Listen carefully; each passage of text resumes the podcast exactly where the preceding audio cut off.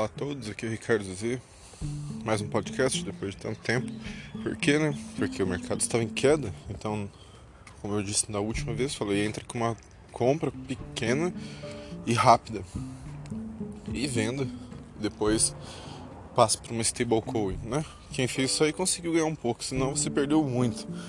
Né? Eu fiz um portfólio no CoinMarketCap, é, associando uma conta da Binance e até agora essa conta está bem negativa.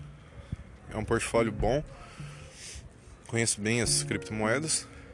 No entanto, atualmente, além aqui que eu tenho, eu venho é, utilizando criptos, criptomoedas bastante novas e voltadas para o mercado gamer.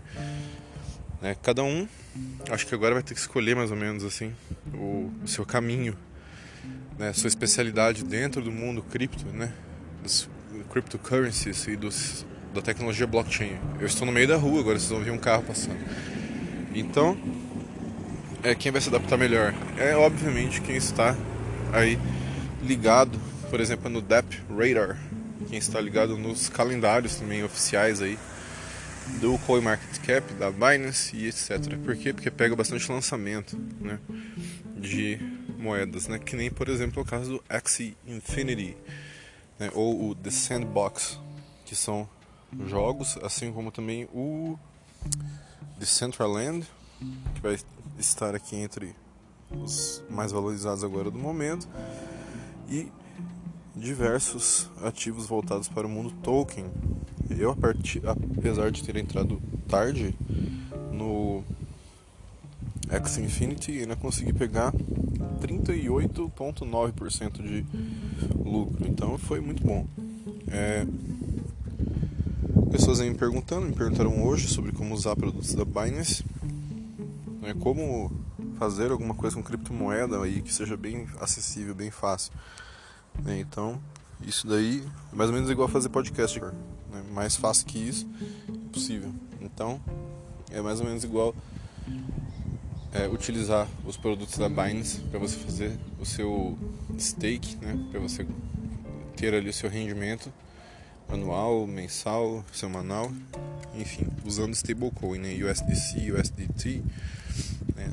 DAI ou o Tether também, o Binance USD, todas essas stablecoins muito bonitas que tem diversos produtos. Então, é, Ricardo, mas qual que é seu portfólio aí, né? Meu portfólio estava em 200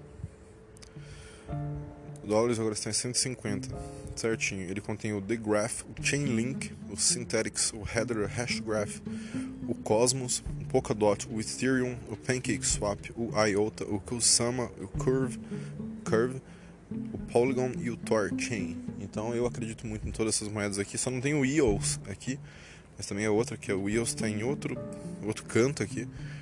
Vou até colocar aqui Add New Asset e vou colocar aqui o EOS porque também está, voltado para a plataforma de gamers. Então, é, vou colocar aqui que foram 10, 10 dólares no portfólio.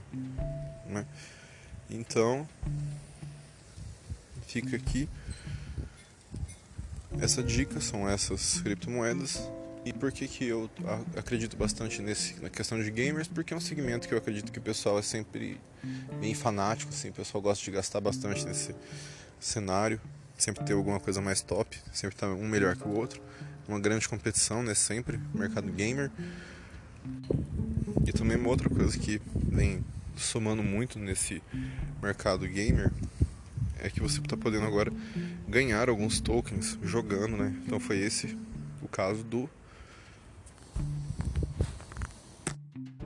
caso do X Infinity, né? ou do agora que a gente teve o Crypto Blades, então e também o Sandbox. Então foram são jogos aqui que utilizam cripto e que você consegue recompensas jogando, que você tem avatares e que você tem vários personagens onde você consegue comprar bastante item, você consegue colocar, consegue trocar bastante item outra plataforma que eu estou bastante engajado agora, por isso que eu estou até um pouco fora do mundo Forex e de outros criptos, é muito no Atomic Market.